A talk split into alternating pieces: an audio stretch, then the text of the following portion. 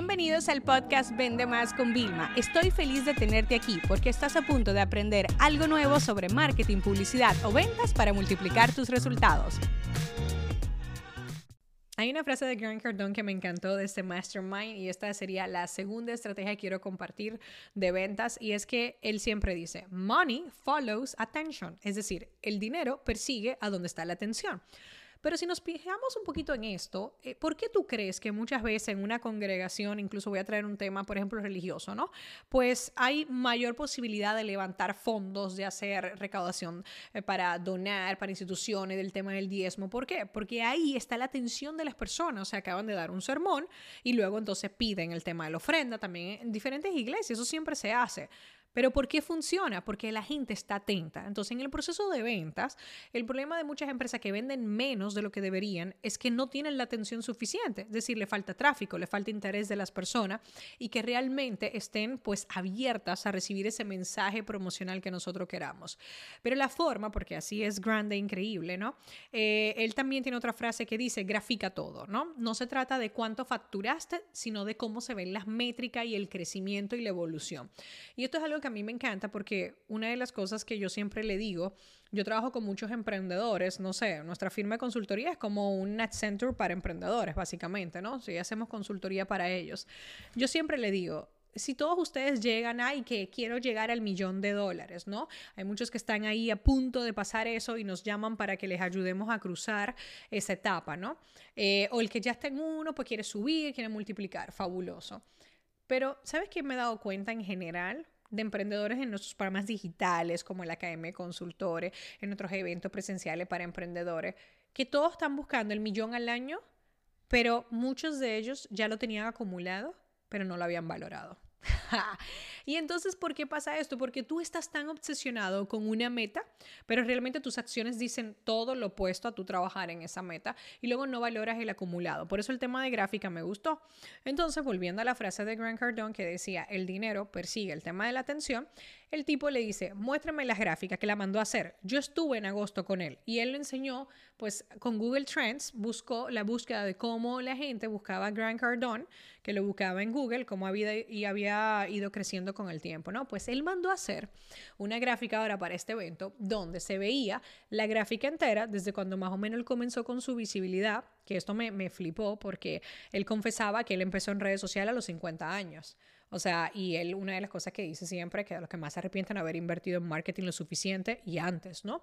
Entonces, para todas aquellas personas que creen que están llegando tarde a social media, por favor, ni siquiera osen a pensar ese tipo de cosas. Entonces tú veías la gráfica, pa, pa, pa, pa, y, y como un crecimiento, o sea, súper acelerado en el tema también de visibilidad. Y luego le dijo al equipo, por favor muestren ahora la gráfica de la facturación. No no tengo el permiso para compartir esos datos, ¿vale? Pero era brutal.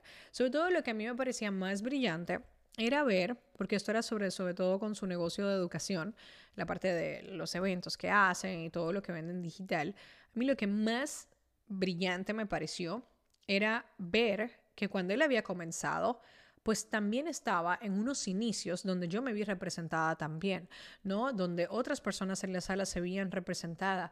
Y claro, tú después ves que hay un crecimiento, hay más si tú estás dispuesto a pagar ese precio de nosotros poderlo hacer. Entonces, esto que te traje a colección, ¿cómo viene? ¿Cómo lo puedes aplicar?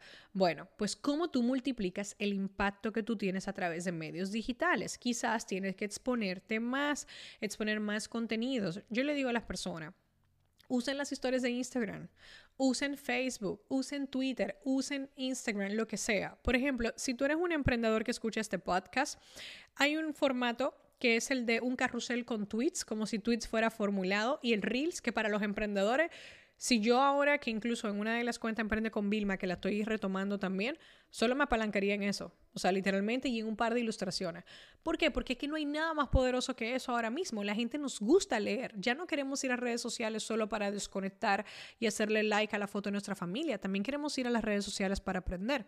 Entonces, eso sería un formato. Ahora, no, Vilma, yo soy una empresa. Bueno, los carruseles educativos, los banners aburridos de oferta, pues siguen funcionando muchísimo también. Pues también funcionan las imágenes reales, el detrás de cámara. O sea, tenemos que identificar qué es lo que funciona para nuestra audiencia. Y por supuesto, Reels. Reels da igual la industria a la que tú perteneces, los Reels funcionan. O sea, es una realidad, señores.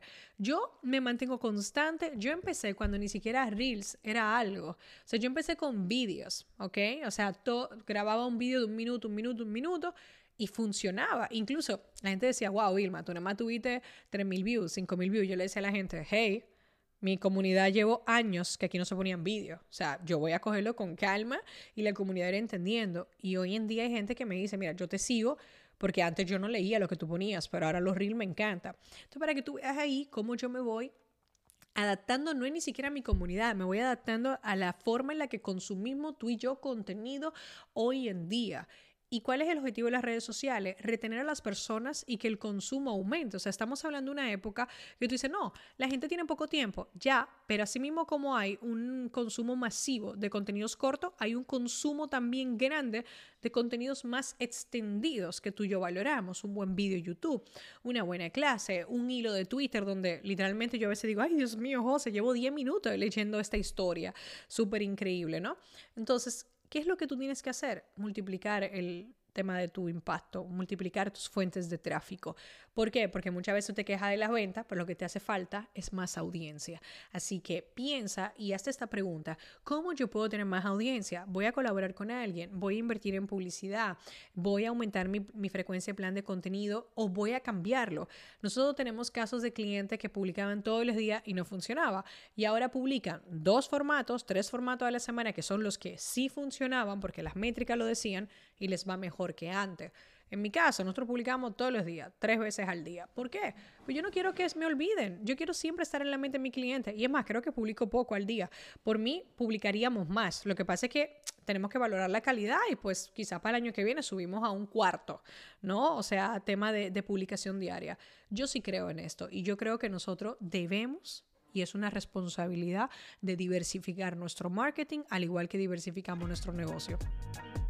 Este episodio se acabó. Ahora es tu turno para implementar. La educación con acción es y siempre será la solución.